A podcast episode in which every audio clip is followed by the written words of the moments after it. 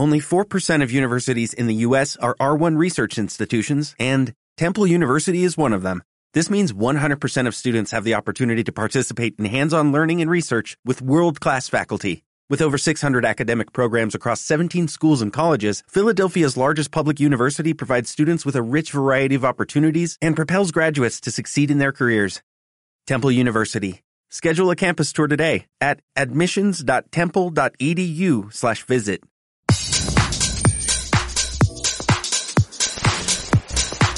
Hola, ¿cómo están todos ustedes? Les saluda de nueva cuenta Juan Francisco Pérez, director general de Inconstruction México.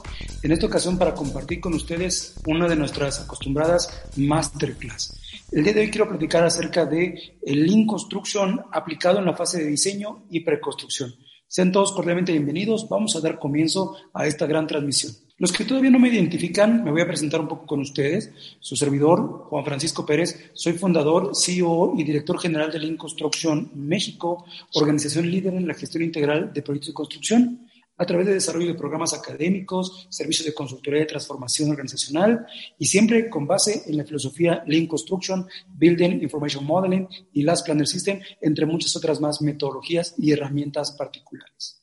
De formación, soy máster en ingeniería con una visión de negocios y cuento con más de 20 años de trayectoria dirigiendo con éxito gran cantidad de proyectos a nivel internacional, siempre comprometido con la generación de valor para la comunidad y los clientes y asociados. Actualmente, con el favor de todos ustedes, represento una de las figuras más influyentes a nivel nacional e internacional en la propuesta de estrategias disruptivas centradas en el desarrollo de personas confiables, procesos factibles y proyectos viables. Quien quiera tener contacto con su servidor, aquí aparece mi correo electrónico y número telefónico con código internacional de México. Sean todos eh, cordialmente invitados a la colaboración. Estamos con los brazos abiertos. De Link Construction México, ¿qué les puedo decir? Bueno, pues somos una organización que fue fundada en 2009, ya contamos con más de 12 años de experiencia, desarrollando siempre una historia llena de éxitos, de crecimiento sostenido, porque nos enfocamos en coadyuvar a los profesionales de la construcción siempre a mejorar la certidumbre en el cumplimiento de las expectativas de sus proyectos. Nos hemos caracterizado por un enfoque disruptivo para la integración de prácticas de excelencia operacional en la planeación, dirección, ejecución y control de todo el ciclo de vida del proyecto, desde diseño hasta la construcción. Y todo ello siempre a través del desarrollo de la confiabilidad de los profesionales involucrados y la factibilidad de los procesos, buscando por consiguiente la viabilidad económica del proyecto. Eso es Lean Construction eh, México nuestro core de negocio, en particular, nos enfocamos a cinco actividades muy específicas que ustedes pueden ver en pantalla. Una de ellas es la divulgación técnica de Lean Construction y todas estas metodologías disruptivas que hoy en día están revolucionando los paradigmas de la construcción. Adicional a ello, tenemos una amplitud de programas de formación de alta especialización para dominar las metodologías mencionadas lógicamente ofrecemos programas de certificación internacional en diferentes rubros como Lean Construction, las Planes System, Building Information Modeling, supervisión y control de obra y, muchas otras más que sin duda pueden serles de, interés.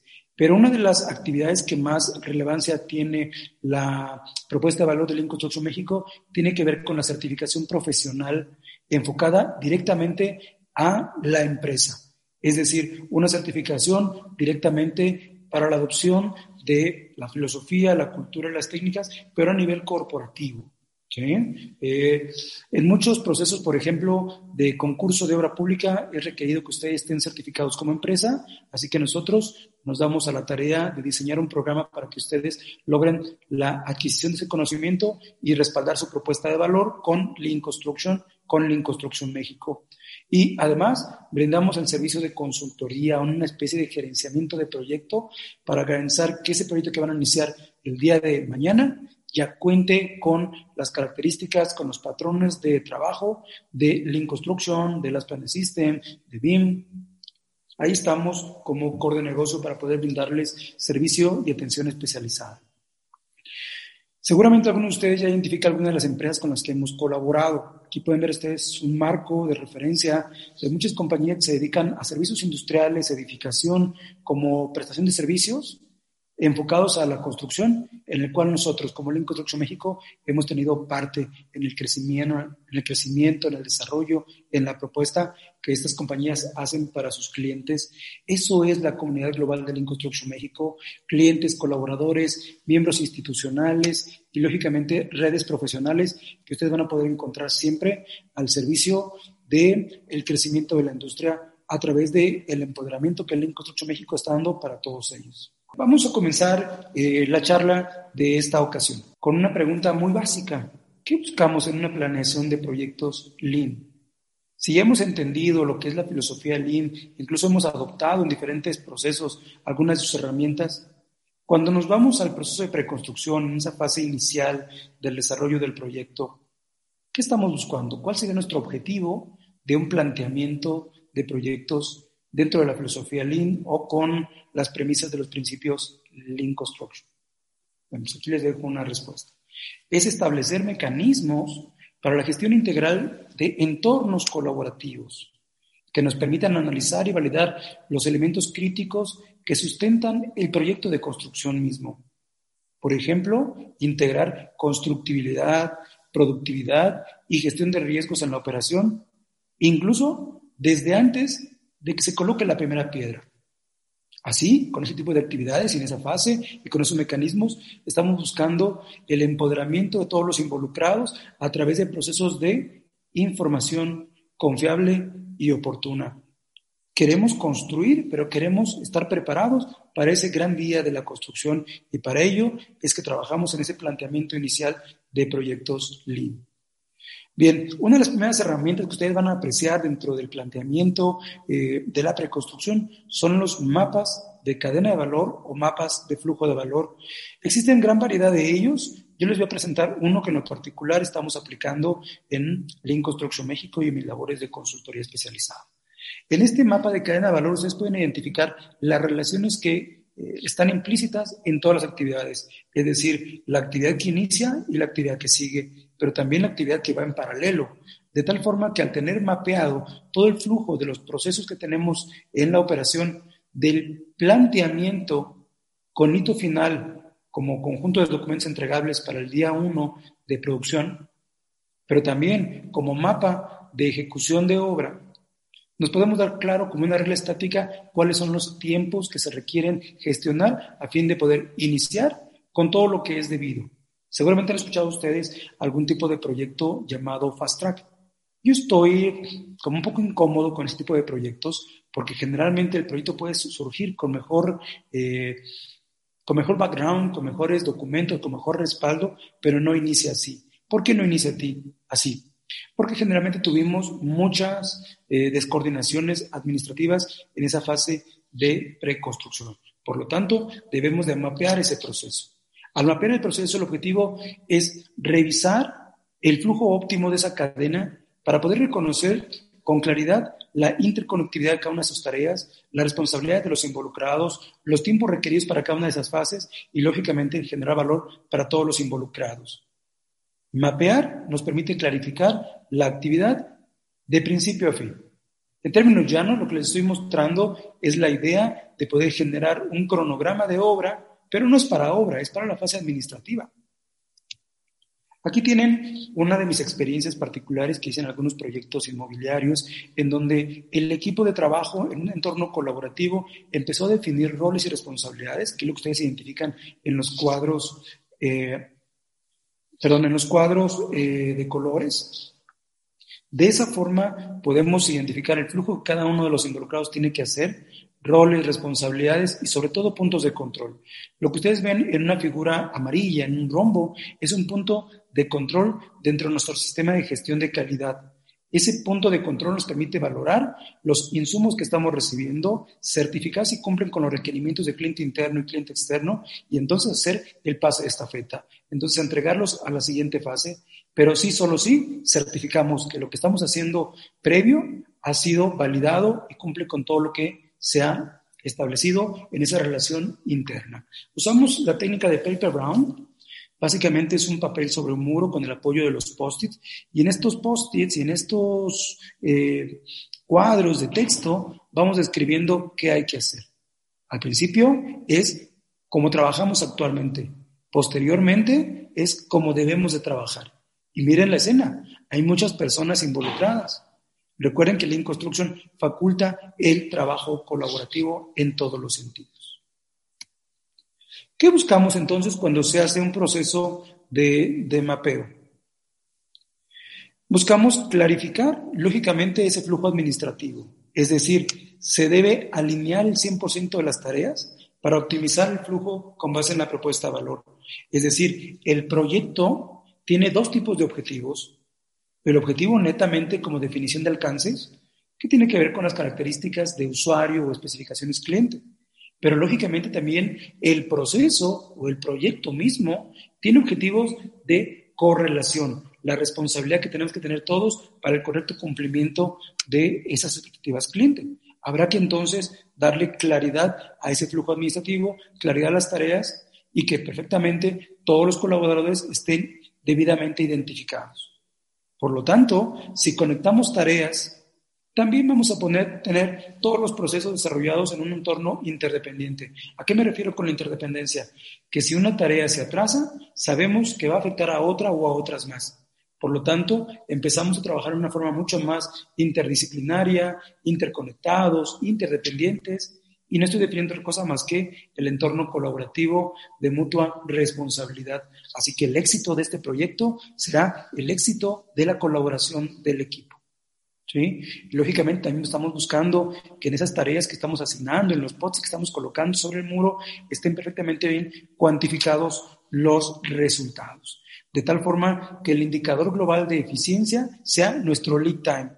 ¿Qué es el lead time? Es el tiempo de inicio cuando decidimos eh, seleccionar un terreno que queremos comercializar, pero vamos a generarnos una meta intermedia, un hito intermedio, que es básicamente tener la documentación necesaria para dar el inicio de obra. Ese es el lead time. Pero si no tenemos la selección de un terreno, tal vez nuestro lead time parta de la selección eh, que hizo una tercera persona de nosotros y hemos sido invitados para un proyecto. Esos días calientes, esos días previos que tenemos que organizar documentación para llegar a entrar directamente a la operación, porque ya ganamos un concurso de obra. Ese lead time tiene que estar perfectamente bien clarificado, de tal forma que podamos medir los tiempos una vez que lo registremos en los post-its y con todo ello podamos tener una gestión oportuna de ese, de ese proceso.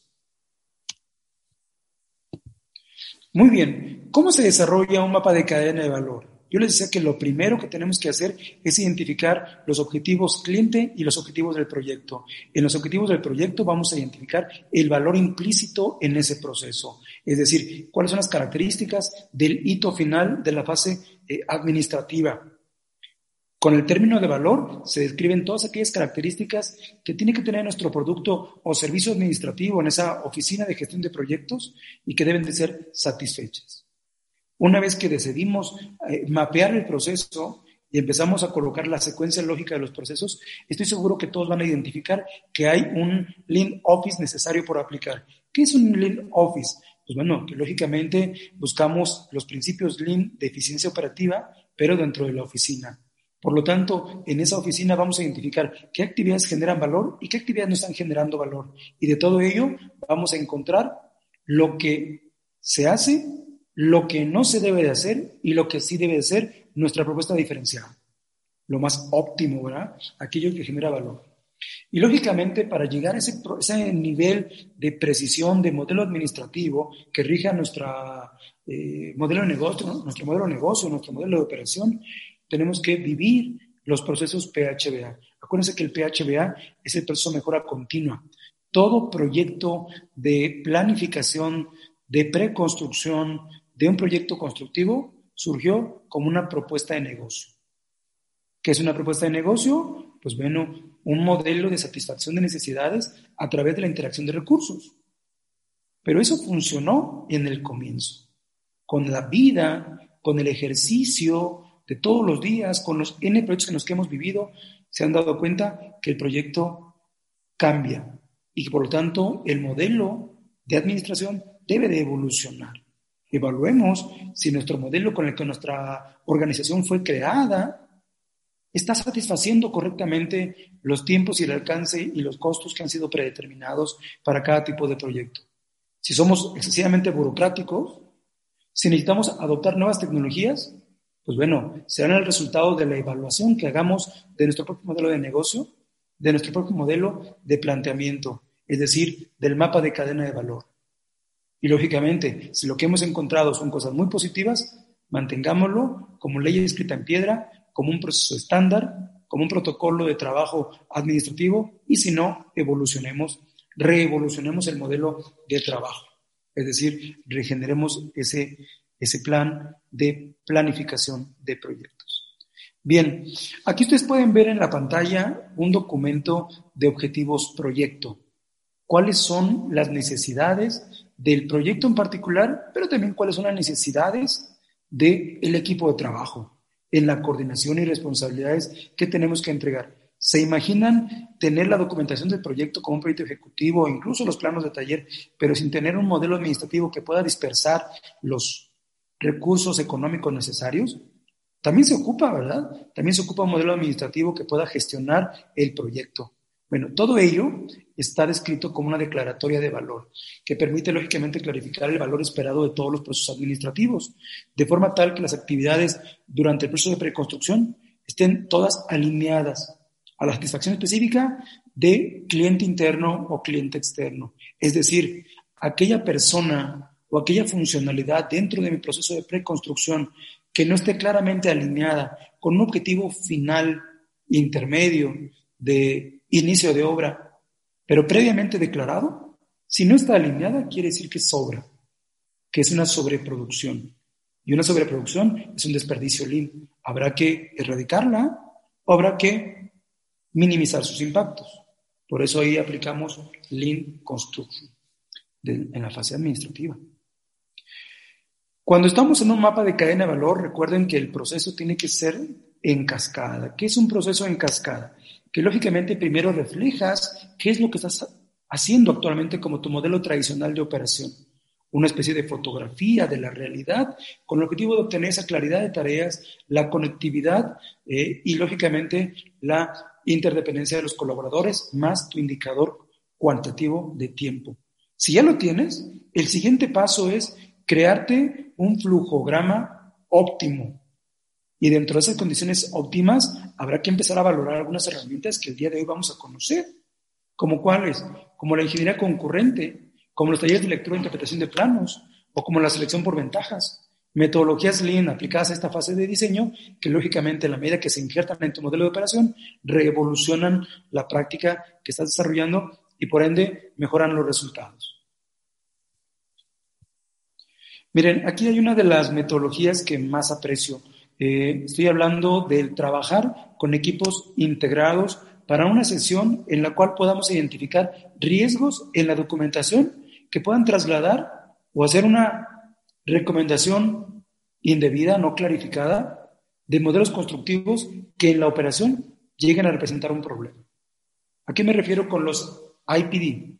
Son desarrollo de proyectos integrados como actividades focalizadas en reuniones de colaboración, un focus group, donde se convoca a todos los directamente involucrados en el uso de la información eh, para revisar el proyecto, para empoderar el proyecto, para analizar la información y, lógicamente, identificar en etapas tempranas, de forma oportuna, errores, omisiones o interferencias, así como integrar principios de estandarización y constructibilidad en el proyecto. Es la oportunidad para poder prepararnos obteniendo información de primera mano y segundo, preparar el documento. Ya sé que ustedes trabajen en CAD o ya sé que ustedes trabajen con un modelo 3D, eh, lo importante es que ese modelo, si existe algún grado de riesgo, al revisar la película y se identifica oportunamente, sea atacado desde el origen y se evite trasladar el problema a la siguiente fase. Aquí tienen una pantalla muy rápida de lo que es el enfoque tradicional de planificación de proyectos en donde el promotor y el diseñador confabulaban en una oficina en privado cuál era la idea que necesitaban construir, definían los alcances, incluso determinaban métodos constructivos, establecían insumos requeridos y con base en ello sellaban un documento común deber ser. Así se debe de hacer. Sin embargo, la opinión del constructor o cualquier figura subcontratada, que lógicamente también puede aportar valor al proceso, no estaba incluida. Bueno, ese modelo eh, tradicionalmente genera muchos RFI o solicitudes de información, ajustes sobre la marcha, y el ajuste sobre la marcha involucra un tiempo de espera, algo que no es Lean. Y además el gasto de recursos, uno de los no renovables es el recurso del tiempo. Por lo tanto, Lean en la fase de diseño te está pidiendo que recambies el modelo, el modelo de pensamiento, tu forma de plantear el proyecto desde la fase de preconstrucción. ¿A qué me refiero? Uno, que organismos, promotor, diseñador, constructor y algunos subcontratos, por supuesto, pueden participar en la definición del producto.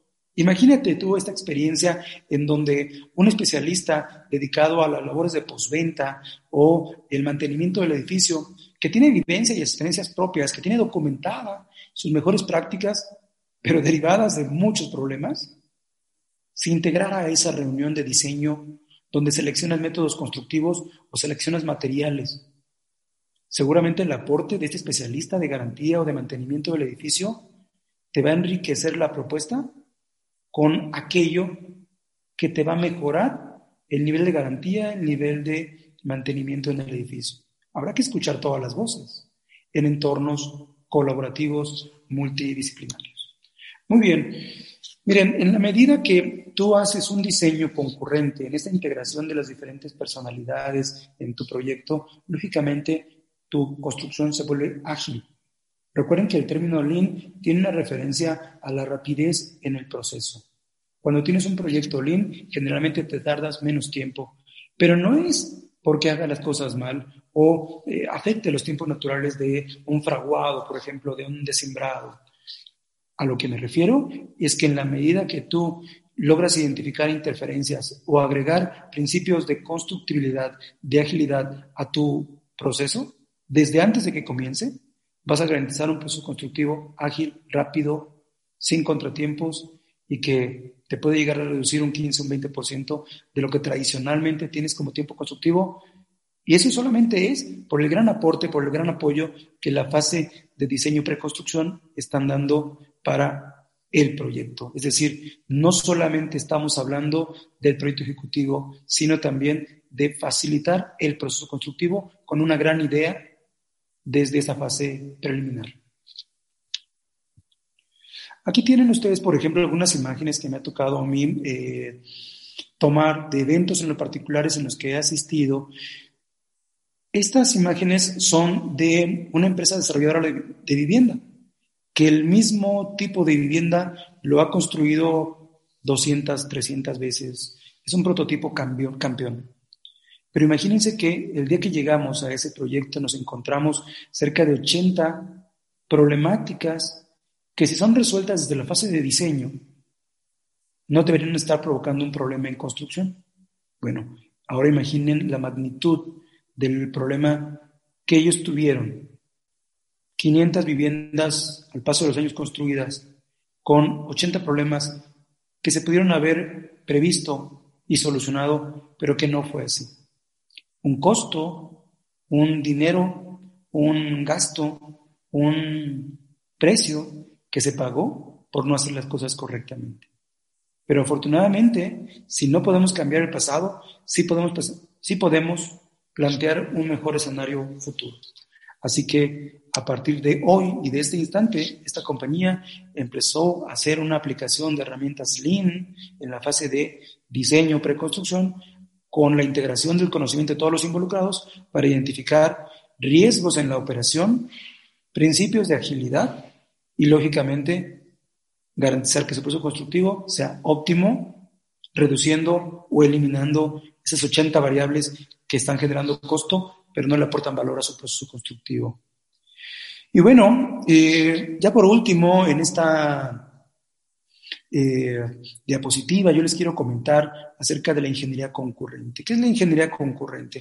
Bueno, pues también son conocidas como sesiones ICE, en las cuales eh, se busca que en esta fase de diseño, de ingeniería, de desarrollo, de creación del producto, se esté integrando de forma sistemática un equipo de colaboración para aportar ideas al producto y al proceso.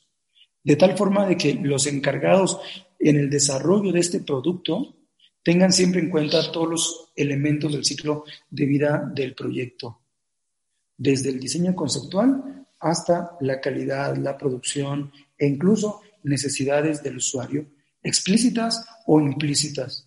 ¿Quiénes generalmente participan en este tipo de eventos? Los arquitectos, diseñadores, calculistas, proyectistas, contratistas, subcontratistas, gerentes, supervisores, especialistas, personal de calidad, de postventa, garantía, de mantenimiento, todos aquellos que tengan una experiencia con el proyecto, con el proceso o con el producto que se está desarrollando. Muy bien, ¿y qué podemos decir acerca de nuestras relaciones que tenemos con nuestros proveedores principales, los proveedores de fuerza de trabajo, los contratistas, subcontratistas, jefes de cuadrilla, oficiales y peones ayudantes de obra. Bueno, miren, eh, Lean Construction está buscando que desde la fase de diseño, desde esta fase de preconstrucción, desde estos momentos preliminares, creemos relaciones ganar-ganar. Es decir, un momento donde el desarrollo de proveedores se fortalezca, fortaleciendo así la construcción, creando relaciones duraderas entre la organización y sus proveedores, siempre fundamentadas en principios y valores compartidos que garanticen la sostenibilidad mediante la mejora continua, tanto de competencias administrativas, comerciales, técnicas, productivas y financieras. ¿A dónde voy con este punto? Que lógicamente lo que estamos buscando es crear una familia de trabajo. En la medida que la relación es más cercana, la comunicación se fortalece y al fortalecer la comunicación se gestiona de mejor manera los riesgos y se incrementa la capacidad. La otra versión, la que es muy conocida por todos nosotros, se llama subcontrato. Yo siempre le he dicho que es como una relación de marchante. Es un término en México que se le da a ese comerciante que está en un mercado público donde tú compras eh, un producto y no lo vuelves a ver. Son relaciones transaccionales. En este caso, un contrato colaborativo tiene que ver con una relación relacional, con un contrato relacional. Les comento, la otra versión se llama subcontrato. Es una relación mediante la cual un tercero desarrolla trabajos constructivos, en este caso, a favor de una empresa de mayor porte previo acuerdo de especificaciones y montos económicos. Es decir, la relación solamente es por un concepto de obra y un recurso económico como moneda de cambio. Pero eso no nos lleva realmente a muchos beneficios, porque hay grandes supuestos, como el supuesto del dominio de la habilidad constructiva. En la relación ganar-ganar, en el otro modelo, en el de desarrollo de contratistas, el supuesto se elimina porque ahora la empresa contratante se asegura de desarrollar, de capacitar, de empoderar a los equipos de trabajo. Un modelo completamente diferente. ¿Cómo desarrollamos o empoderamos a los equipos de trabajo? Bueno, una de las primeras tiene que ver con la información, con compartir el detalle de qué es lo que se hace y cómo se debe de hacer de tal forma que clarifiquemos con todo lujo de detalle las necesidades cuantitativas y cualitativas de la cadena de creación de valor. Es decir, no basta con señalar el encargo, la solicitud, despedirlo y que al final las cosas no se den. En la medida que eres más claro en el flujo de la información, de la comunicación expresada, vas a lograr mejor comprendimiento, mejor comprensión. Ok, la capacitación. ¿sí? Hoy en día, eh, una de las grandes eh, premisas que Lean Construction te pide en ese proceso de adopción es que garantices que el personal esté capacitado. No basta con suponer o establecerlo como un requisito. A partir de hoy, tú tienes que liderar los procesos de capacitación, establecer escuela en tu obra y garantizar que el dominio, que el expertise de la operación no es improvisado, no es empírico, sino que ha sido perfectamente bien clarificado a través de tus modelos de comunicación detallada, especializada, en formato audiovisual, en formato impreso o a través de entrenamientos en campo. Desarrollar la capacidad, el potencial de tu equipo de trabajo bajo un enfoque de que si ellos prosperan, tu, tu obra, tú también vas a prosperar. ¿sí? Otra de las formas de generar una muy buena relación con los equipos de trabajo tiene que ver con planes específicos de remuneración en donde no solamente estás pagando el concepto de obra, sino también el modelo de operación. Es decir, es muy diferente que tú subcontrates eh, el levantar un muro a un precio determinado a que ahora estés subcontratando levantar un muro con un método específico. Lógicamente, al incluir un método específico, tu precio con el cual estás pagando ese concepto de obra debe de cambiar y debe ser acorde a las especificaciones de método que tú estás incluyendo. Ahí están nuevos patrones de modelos y de referencias de pago, siempre buscando un ganar-ganar. Recuerda que en la medida que tu contratista, subcontratista, está siendo empoderado a través de información, capacitación y la parte económica, vas a tener una revolvencia. Tu proyecto va a ser exitoso. En lo particular, ¿cómo desarrollamos a un proveedor? ¿Cómo desarrollamos a un contratista? ¿Qué alternativas tienen ustedes en mente? Yo les voy a recomendar cuatro en lo particular. Una de ellas tiene que ver con dar mejor claridad en el reconocimiento de los alcances. Tradicionalmente entregamos nuestro proyecto ejecutivo, nuestro modelo BIM, en, una, en un correo electrónico, en una descarga de la nube, pero ahí en esa descarga va un gran supuesto. Suponemos que el que lo descarga y hace uso de la información sabe interpretarlo. Pero yo te hice una pregunta en otra ocasión. Te pregunté, ese maestro de obra que hace el trazo para poder desplantar eh, una escalera, que quede una siembra, un encofrado perfectamente bien posicionado y posteriormente el vaciado. ¿Quién, quién le enseñó? ¿Cómo aprendió? ¿De dónde está el dominio de BIM o de, Revit? O de AutoCAD, vaya. Pues lo tiene de la obra, ¿verdad? Lo tiene a través de la praxis, del conocimiento empírico. Bueno, una de tus grandes responsabilidades hoy en día, a través de la adopción del Lean Construction, es que facultes ese profesional de operación para garantizar que tenga un dominio. Así que vas a clarificar los alcances. Es decir, recuerda, la calidad es la combinación de la correcta comunicación de los alcances y el oportuno control de las desviaciones. ¿Quieres garantizar calidad? Comunícate mejor. Capacita. Brinda información impresa, audiovisual, eh, en campo, de forma hablar, pero comunícate mejor. Segundo, desarrollo de capacidad constructiva. Recuérdate que nadie nació con un dominio de lo que actualmente está haciendo. Si quieres que el dominio crezca, tienes tú que tomar ese sentido de pertenencia ante el hecho, ante el problema. Así que integra en tu equipo de trabajo nuevas herramientas de gestión administrativa, por ejemplo, o incluso ofrécele clínicas técnicas para electricidad, para hidrosanitario, para albañilería básica. Mira, hoy en día hay muchos proveedores de insumos que tienen la disponibilidad del mundo para poder brindarte clínicas técnicas directamente en la operación. Recuerda que en la medida que tú le brindas conocimiento en tu operación, tu operario se empodera y ese conocimiento lo refleja directamente en tu proyecto. Se reduce el riesgo, se reducen los problemas de calidad, se mejora la productividad y todo ello para tu beneficio, así que es un beneficio mutuo, ¿verdad? Bueno, vamos a hablar también de, por ejemplo, la administración de la cadena logística. ¿Sabías tú que con el anticipo que tú le entregas a tu subcontratista o muchas veces que tú recibes, se pretende que haya una consecución de los principales insumos de tu operación? Pero no sé si estés consciente que dentro del Lean Construction y en la operación hay una metodología que se llama Just in Time, justo a tiempo. El material correcto en la cantidad precisa y en el lugar adecuado. Bueno, todo eso no todo el mundo lo sabe, pero todo eso garantiza tener muy buenos resultados. Uno de los principales paradigmas que existen en la industria de la construcción es que la obra no avanza por falta de materiales.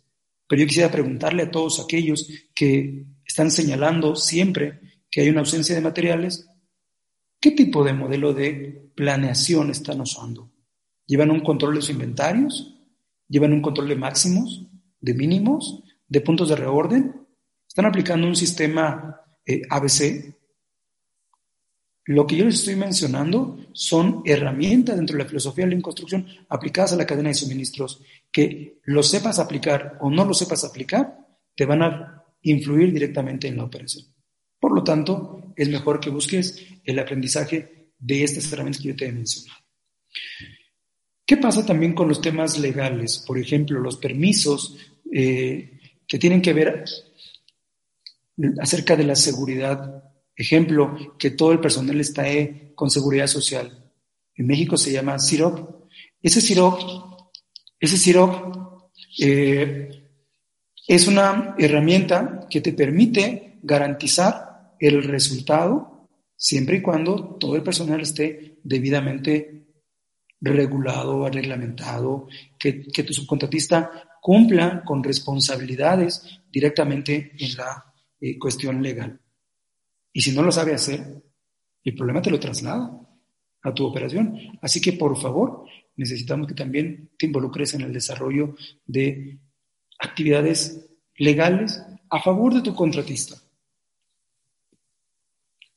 Recuerda que si tu contratista, subcontratista, oficial, peón, se equivoca, por lo que tengas tú en mente, en realidad el que se está equivocando eres tú. Cuando señalas con un dedo, tres dedos te señalan a ti. ¿Qué estás dejando de hacer? La responsabilidad la tienes tú. Desde la selección del contratista, que muchas veces la hacemos solamente por la parte económica y no constatamos o no validamos si realmente tiene unas competencias operativas como realmente las requerimos, si su personal está certificado o no. Se aplican un método específico de operación que te dé a ti la confianza. Así que la próxima vez que tú te quejes, recuérdate de esta imagen. Tal vez el problema no esté de aquel lado de la acera. Yo creo que está de este lado. Una herramienta muy particular en la cual tú puedes tomar ya eh, ese sentido de responsabilidad. Los talleres de lectura e interpretación de planos. ¿En qué consisten? Pues bueno, son talleres propiamente educativos que mejoran la comunicación del alcance. Es decir, si tú a través de este tipo de actividades te empoderas con ese sentido de pertenencia que yo estoy buscando de ti, vas a lograr eliminar vicios de la comunicación. ¿Como cuáles vicios? Cuando tú entregas un documento, el contratista, el supervisor, residente, jefe de obra, oficial y peón, ya deben de saber. Por eso son lo que son. ¿Y te consta? ¿Lo has comprobado? Se supone que conocen de arquitectura y lectura de planos, porque los tienen en sus manos. Ellos son los que los reciben. ¿Y te consta? ¿Lo has comprobado? Se supone que saben porque a eso se dedican, son constructores, hacen obras. ¿Y lo has comprobado? ¿Te consta? Generalmente cuando esos vicios tuyos y los del operador existen, el entendimiento del proyecto es parcial. Te van a generar problemas en la operación. Siempre vas a encontrar contaminación de ideas cuando el pensamiento es empírico, cuando la formación es empírica. Siempre vas a encontrar también esta problemática de que echando a perder se aprende. Pero yo no sé quién esté dispuesto a pagar por ese proceso de aprendizaje, tú o yo. Y tradicionalmente los problemas, los errores, se ajustan sobre la marcha. ¿Por qué? Porque no quedó claro desde un principio. Así que vamos a tratar de erradicar esos vicios de la comunicación con esta herramienta. Aquí tú puedes ver cómo esta compañía que está en pantalla está haciendo la entrega oficial de los documentos con los cuales se va a iniciar la operación. Pero no se entregan en la nube, no se entregan en un correo, no se entregan en unas USB pendrive, se entregan directamente en los oídos y en los ojos del que va a ejecutar. Las personas de chaleco amarillo están entregando, están informando que se va a iniciar obra y que hay determinados conceptos que tienen que desarrollarse. Hay un programa y hay un plano y hay que hacerlo bien. Pero en esa sala, en ese momento, se clarifica el alcance y se despeja cualquier tipo de duda. Si hubiera alguna duda, qué mejor que aparezca en ese momento y no durante la operación, cuando ya nos puede provocar desperdicios, tiempos de espera, material, costo, cosas que no queremos, ¿verdad? Así que hagamos la tarea y empoderemos a los equipos de trabajo. Con información detallada, precisa, de, la, de el alcance en tiempo, calidad, costo. Son requisitos. No des por hecho que ya lo entiende. Involúcrate hasta la persona de menor rango. Todos son importantes y todos tienen que conocer de primera mano la necesidad del proyecto. No te concentres en comunicar al jefe de la oficina del contratante o del contratista. No te dediques a comunicar el alcance solamente al residente y decir que él deberá comunicárselo a su gente. Asegúrate no jugar lo que de niños jugábamos. Un teléfono descompuesto en México era una fila de 10 niños en la cual yo al primero le daba el mensaje y el segundo al tercero y el tercero al cuarto y el cuarto al quinto, así hasta llegar al número 10. Mi idea rara vez coincidía con la idea del número 10. Se descomponía en el camino. Tú eres un profesional de trayectoria, has sido formado en múltiples habilidades, así que no hagas una distorsión de la comunicación y empodera a tus equipos de trabajo. ¿Has escuchado el término Hidoka? El término Hidoka es una metodología japonesa también para empoderar a los equipos de trabajo, donde se da el autocontrol de calidad y puedes reducir el volumen de operación de supervisión porque la gente per se, por sí misma, se autocontrola, enseñándoles debidamente a detectar el problema, a detener el proceso, a corregirlo e incluso a investigar las causas raíz. Te doy un ejemplo con esta pantalla. En esta pantalla estamos viendo a un contratista que está dedicado a hacer el análisis de la causa raíz de sus problemas. Es decir, ya no basta con colocar material y mano de obra para hacer una reparación al instante. ¿Se ocupa? Sí. ¿Es necesario? Sí, porque detiene un proceso posterior. Pero también es importante que identifiques por qué se da esa recurrencia de ese problema tan frecuentemente. Así que tienes que educar a tu contratista, a tu subcontratista, a tu oficial, a tu peón, y que entre todos ellos logren encontrar la verdadera causa, raíz de tu problemática, se establezcan soluciones, se genera un plan de trabajo, 3W, en español quiere decir QQC, qué hacer, quién lo hace, cuándo lo hace. Y en la medida que tengas ese plan, te vas a encontrar que tienes todo un equipo trabajando a favor del proyecto. La forma de desarrollar a un equipo de trabajo tiene que ver mucho con cómo tú plantees el escenario de tu proyecto. En la medida que tengas tú claro los objetivos, va a haber mucha mayor claridad para que se, para que se dé un entendimiento de este proyecto. Te explico. Cuando queremos homologar los principios de la construcción a lo que fue nuestro abuelo conceptual, la industria automotriz, siempre vamos a buscar diseñar un estándar, un modelo repetible que te incremente la productividad a través del grado de dominio. ¿Cómo generamos productividad a través de la repetitividad? A través de la creación de estándares. ¿Y cómo creamos un estándar? Bueno, tres reglas muy básicas.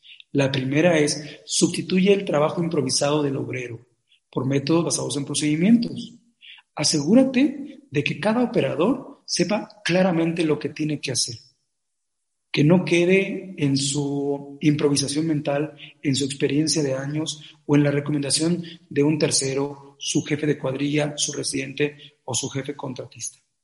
Asegúrate que tú tengas un método, por ejemplo, para la pintura, de saber qué tipo de herramientas debe de utilizar, de cómo debe de empezar, de cómo se debe de desarrollar y de cómo debe dejar el trabajo terminado.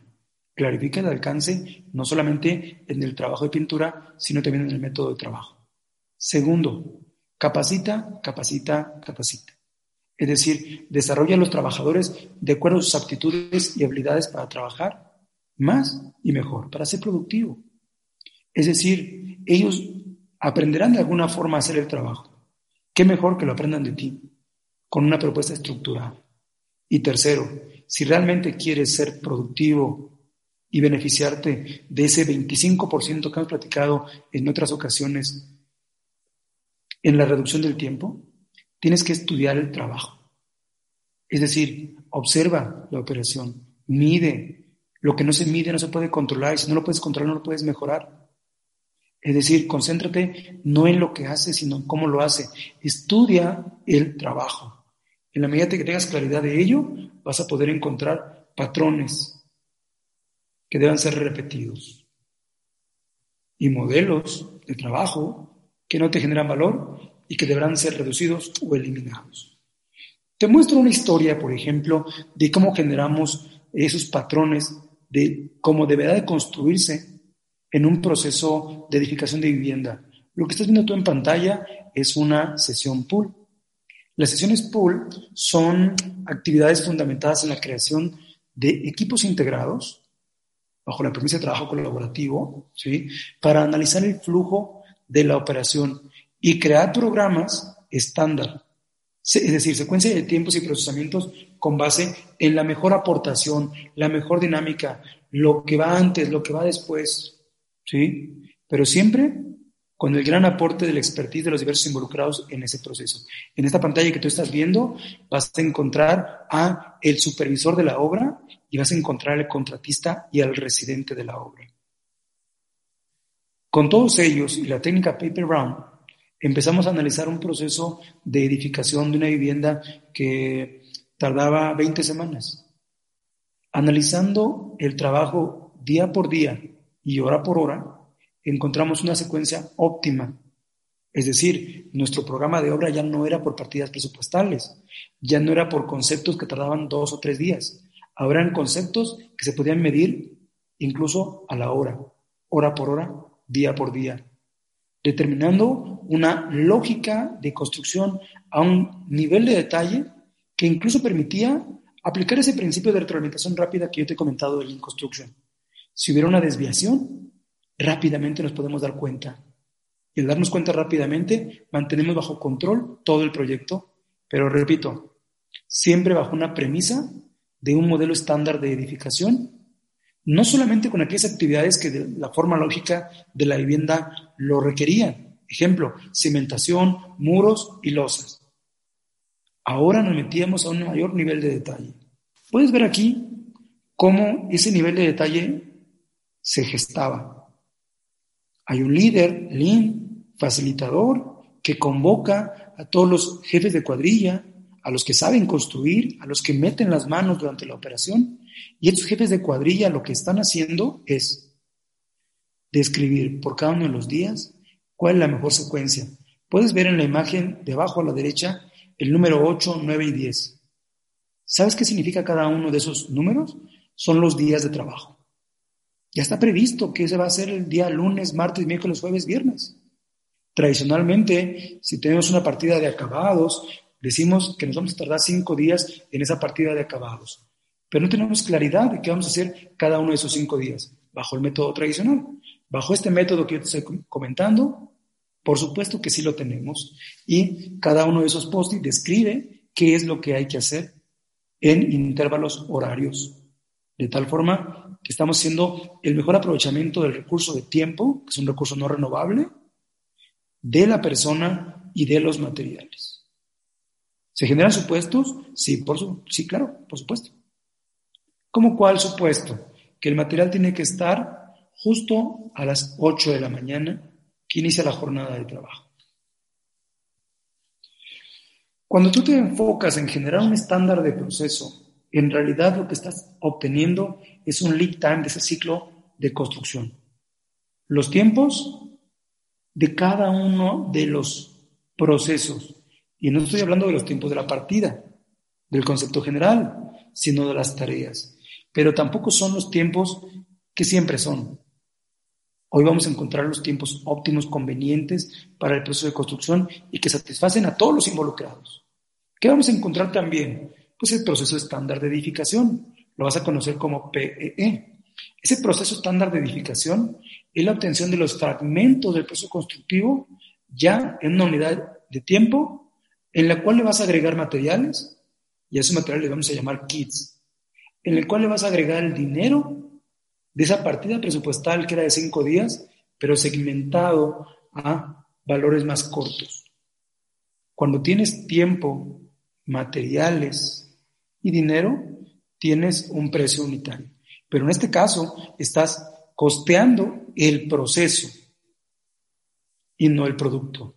Es muy diferente. Cuando costes el producto, generalmente estás generando, eh, usando eh, tiempos o datos paramétricos, datos referenciales. En este caso, son datos apegados a la realidad, porque estás presupuestando el proceso.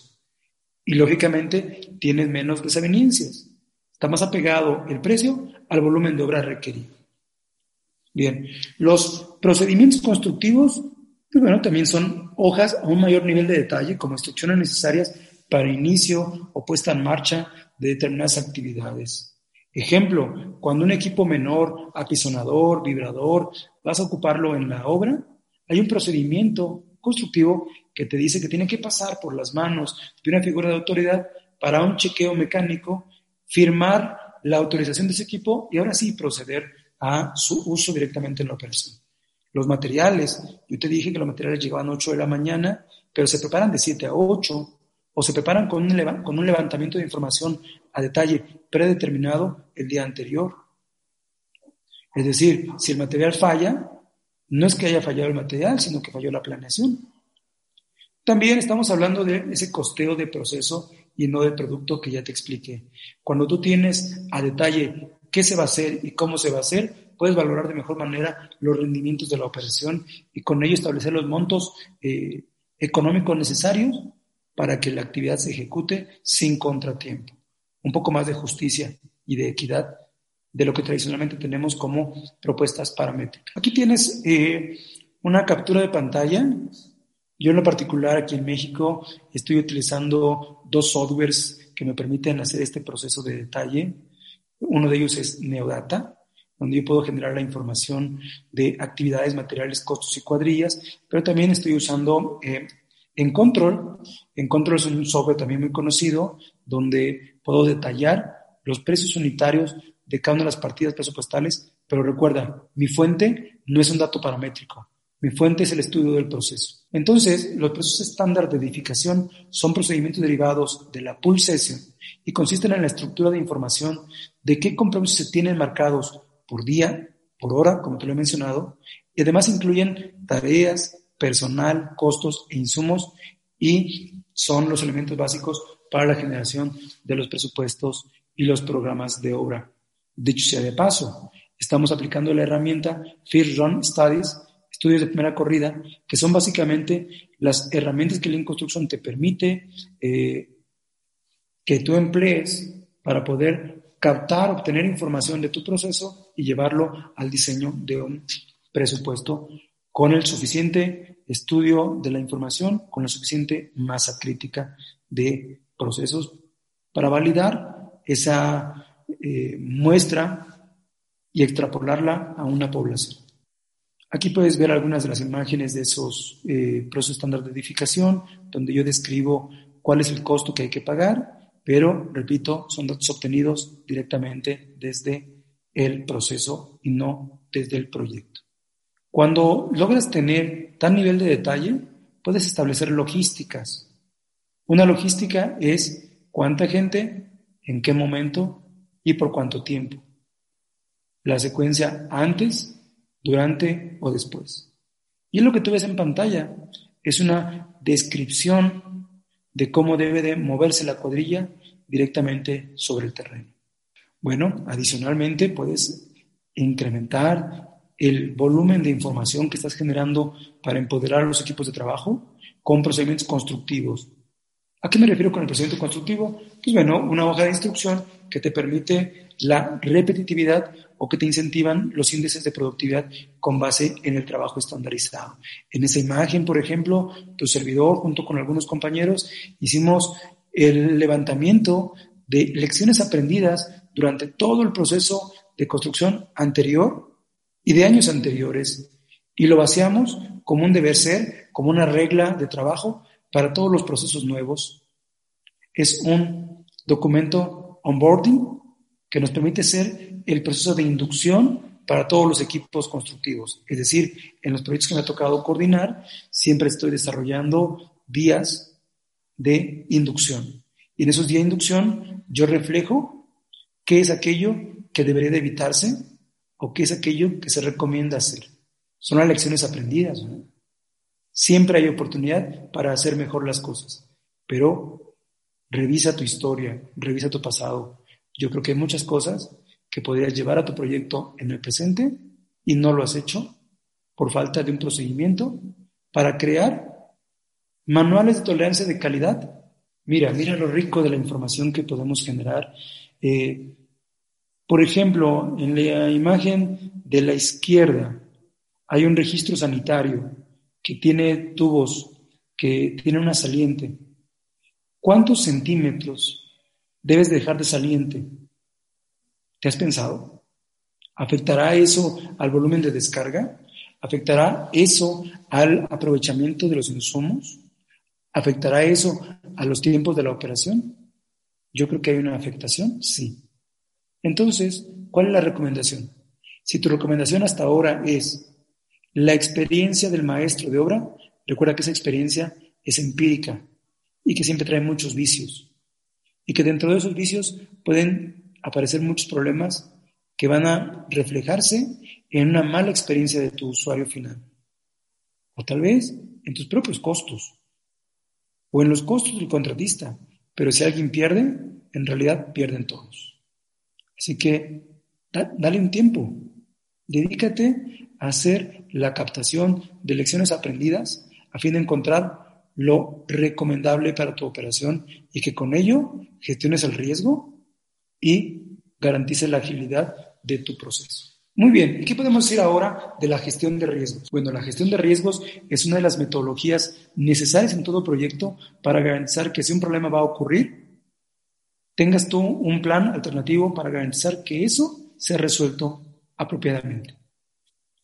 Es decir, la gestión de riesgos es una metodología que ayuda a identificar sistemáticamente los modos de falla potenciales en un sistema, servicio producto u operación de manufactura y que son causados por deficiencias en los procesos de diseño. O que son problemas inherentes al producto. Ya lo veremos con detalle. Lean Construction en lo particular para la gestión de riesgos tiene una herramienta singular que se llama AMEF, Análisis Modo Efecto Falla, y hoy la vamos a estudiar en esta charla. El, modo análisis efecto falla de Lean Construction tiene una, un indicador que permite establecer la logística para atacar el riesgo y se llama NPR, número de prioridad de riesgo, que es el indicador del potencial de riesgo que se puede presentar en el proceso constructivo con base a las características de severidad, detección y ocurrencia. Te pongo un ejemplo. Si tú tienes una losa que lleva acero y una pieza de varilla debe ir solapada, traslapada 10 centímetros y no fue solapada, no fue traslapada, ¿te generará un problema? ¿A la postre tendrás un problema? No lo sé, puede ser que sí. Ahora imagina un problema diferente. Tienes una columna y en esa columna la cantidad de acero no fue la adecuada, por el calibre de acero o por la cantidad de piezas que deben ir unidas ahí en ese armado de acero, en ese habilitado de acero, no se incluyó lo que es apropiado. ¿Cuál de los dos problemas crees que sea más severo? Yo pensaría que sería más severo la columna. Segunda pregunta. Habilidad de detección. ¿Cuál de esos dos problemas crees que sea más fácil detectar? ¿La columna o la losa? Yo pensaría que la losa porque tal vez tengo inicio de operaciones y puedo estar más tiempo dedicado a esos procesos. ¿Y qué tan posible o tan frecuente es que ocurra? Mira, yo pienso que el traslape, solape de las varillas podría ser más frecuente. En el de la columna, un poquito menos. Bueno, si te das cuenta, yo te presenté dos conceptos de obra y los califiqué en severidad, detección y ocurrencia. Con base en ello, si yo empiezo a darles un valor, ejemplo, severidad, es la determinación de la seriedad del efecto del modo de la falla potencial en el servicio o directamente al cliente. Detección es una evaluación de la probabilidad de que, de que los controles del proceso detecten el modo de falla antes de que pase al siguiente proceso. Ocurrencia se refiere a la frecuencia con la cual el modo de falla está proyectado para ocurrir como resultado de una causa específica. De esos dos ejemplos que yo te puse, vamos a multiplicar qué tan severo, la capacidad de detección y la capacidad de ocurrencia. ¿Qué número nos dará? Pues hasta ahorita no sé cómo calificar severidad. Te voy a mostrar. La severidad la podemos calificar del 1 al 10. Le vas a dar un 10 si es muy alto el grado de severidad cuando este modo involucre problemas potenciales de seguridad y o cumplimiento con reglamentos gubernamentales. Le vas a dar un 8 si hay un alto grado de insatisfacción al cliente o puede ocasionar problemas a los procesos subsecuentes o una falla de producto, el cual resultará muy probablemente en una queja o rechazo del producto. La falla puede ser detectada durante las pruebas finales del producto antes de ser entregada al cliente. O le darás un 1 si es ilógico, exagerado, eh, que esa falla pueda llegar a presentar un problema. Aquí me aparece, por ejemplo, el tema del traslape de la losa. No se, trasladó, no se traslapó 10 centímetros, se traslapó 5 centímetros. Probablemente el cliente nunca encuentre la falla. Pues le damos un 1. ¿Qué pasa con la ocurrencia? Bueno, si es muy alta la probabilidad de que ocurra y que la causa es casi inevitable, le vas a dar un 10. Si hay una alta probabilidad de ocurrencia o procesos similares tienen experiencias de fallas repetidas, el proceso no está dentro del control estadístico, le vas a dar un 8. Pero mira, si es muy remota la probabilidad de ocurrencia, ninguna falla ha sido asociada con procesos idénticos, o el proceso está dentro de un control estadístico, ¿qué significa control estadístico? Que más o menos está dentro de lo tolerable, dentro del rango de aceptación y rechazo. Por lo tanto, dale un 1. ¿Y qué pasa con la detección? Bueno, si tú tienes la certeza absoluta de que no lo vas a detectar, los controles no podrán detectar la existencia del defecto, dale un 10. Si la detección es muy baja, los controles de la organización, tu supervisión, probablemente no la detecten, o que incluso le llegue hasta manos de clientes porque tú no lo pudiste detectar, dale un 9. Es decir, mientras más alto el número, más mala nuestra capacidad de detección. Ahora, que si tú eres muy bueno y ese problema lo vas a poder detectar, si tus controles detectarán la existencia del defecto antes de que el producto pase a la siguiente etapa del proceso, o si es importante el control de las materias primas de acuerdo a las especificaciones, es decir, si desde el almacén ya llevas un control o tienes un eh, insumo certificado, ya, le das un 1. La capacidad de detección es muy buena. Entonces, si te das cuenta, tienes severidad, ocurrencia y detección con tres números.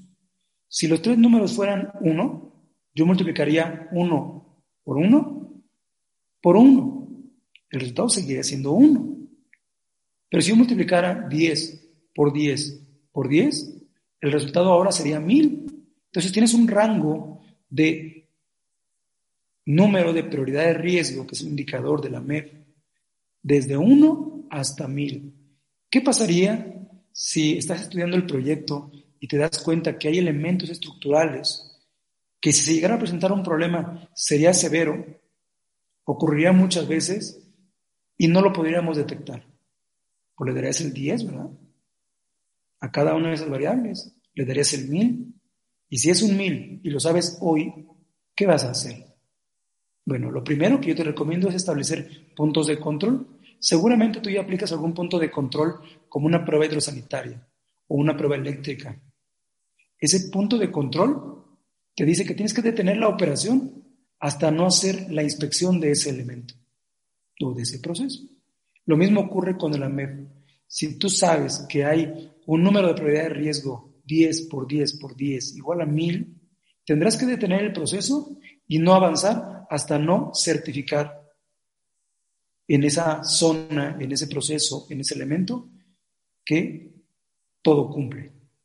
Ahora, si no quieres recargar procesos de supervisión, puedes generar pocayoques. ¿Qué es un pocayoque? Pues es un documento que detalla a mayor grado de profundidad el cómo se tiene que abordar esos problemas o ese proceso antes de que ocurra el problema. O seguramente creas implementos como gauge, como marcos metálicos, como escantillones, algo que te permita garantizar que el error no se va a presentar, porque hay un NPR alto, el riesgo está latente. Y si me voy yo a la ley de Murphy, dice que si algo va a ocurrir, ocurrirá y en el peor momento. Así que cúrate en salud, decimos en México. Establece los controles apropiados antes de que el problema se presente. Aquí te dejo un documento que te permite registrar las N posibilidades de riesgo y de qué forma se te puede llegar a presentar en ocurrencia, en severidad, en detección. Por ejemplo, la generación de estructura e instalaciones puede haber un problema que sea la incongruencia de información, la incompatibilidad de material y la estructura. Y ahí empezamos a rankear 5, 9, 6 y multiplicamos y nos da 270 o 24 o 84 o 108. Y cuando tienes 270, del lado derecho tienes la proactividad. ¿Qué hay que hacer? Ejemplo de las recomendaciones en este documento es consolidar alcances de proveedor, generar criterios de cumplimiento, o no trabajar con estudios preliminares, sino validar la vigencia de la información, o establecer puntos de control, esos puntos de no retorno. Te voy a mostrar una herramienta más para gestionar el riesgo. Se llama selección por ventajas, chosen by advantages. En esta, en esta metodología,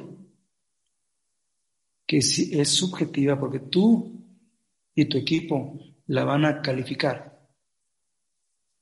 está diseñada para poder tomar decisiones con datos mejor estructurados cuando se, desea decidir acerca de dos o más alternativas que son mutuamente excluyentes. Es decir, que probablemente no tengan el mismo costo. Por ejemplo, ¿sobre qué decidir? ¿Sobre contratistas generales, mayores? ¿O sobre tener destajistas individuales para cada proceso que todos te reporten a ti? ¿Qué será mejor? O tal vez tengas dos insumos, uno que sea un acabado cerámico y otro una piedra galarza. ¿Qué será mejor si los dos traen el acabado muy similar, pero probablemente no el mismo costo? Tú dirás, yo puedo decidir con base en experiencia, pero cuando no estás experimentado con respecto a esas dos decisiones, cuando no estás experimentado con base en esa región, en ese tipo de proyecto, pero sí tienes que decidir entre alternativas, ¿qué decides? Estoy seguro que recolectas datos y con base en esos datos tomas la mejor decisión, que siempre tomas decisiones informadas. Hablemos un poquito de esta metodología de siete pasos. Primero, tienes que tener alternativas. Dos o más personas, materiales, cosas o planes sobre los cuales quieres decidir. Segundo, los factores de la decisión. Es decir, si lo que tú quieres comparar es el precio, la disponibilidad, la capacidad, la experiencia, es decir, ¿qué valor es relevante para ti para tomar la decisión? Por ejemplo, tal vez el precio no sea un factor de decisión para ti, sino que ese subcontratista esté certificado. Entonces el factor será o el precio o las certificaciones con las que cuente este profesional, esta compañía.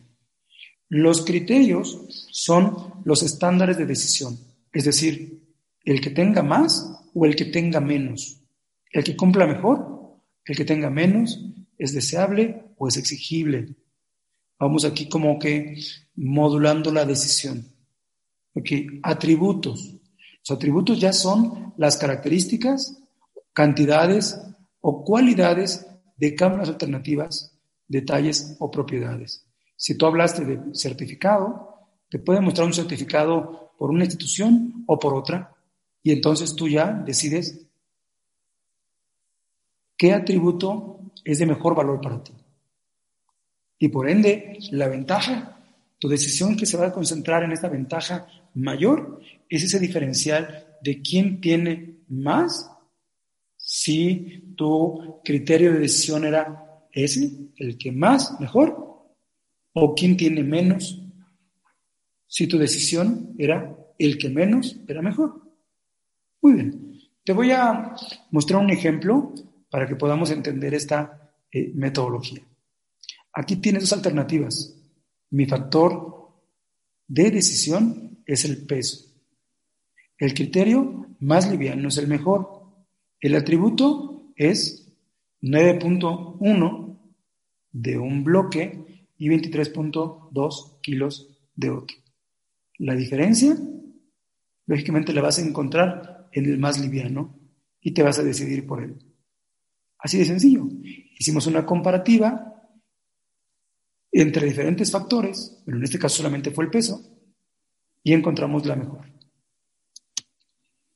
¿Qué te parece si ahora hacemos el análisis de tres constructoras que tú vas a subcontratar? Tus factores serán experiencia, costo y disponibilidad de personal.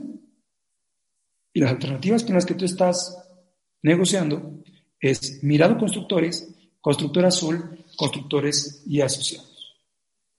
Tú puedes analizar el atributo de cada, de, cada uno de esos factores y describirlo. Ha trabajado con grandes proyectos, su costo es 100 millones, carece de personal en la región, bla, bla, bla, y bla, bla. Y empiezas a integrar muchos atributos y muchos factores. Lo interesante aquí es que tú empieces a calificar cuánto vale para ti cada uno de esos eh, atributos.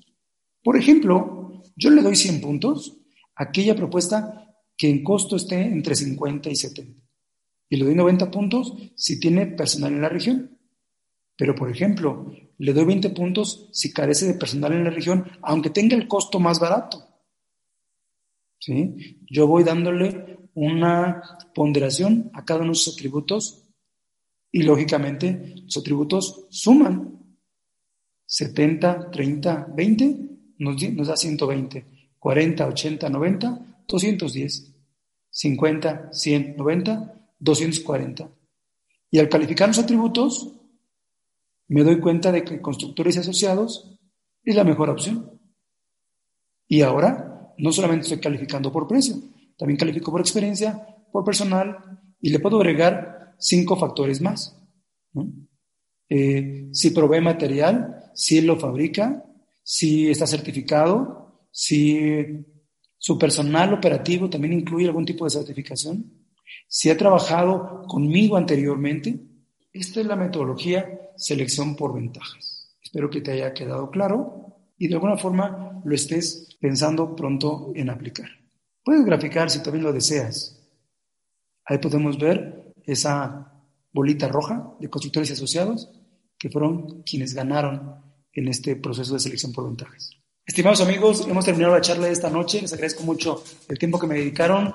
Pudimos compartir muchos conocimientos, experiencias, casos prácticos. Espero que les haya resultado de interés. Recuerden, yo estoy siempre en la mejor disposición de poder colaborar con todos ustedes. Nosotros como compañía Link Construction México ofrecemos programas de certificación y además hacemos consultoría directamente sobre el terreno. Así que no hay pierde, es el mejor momento para poder aplicar Lean Construction.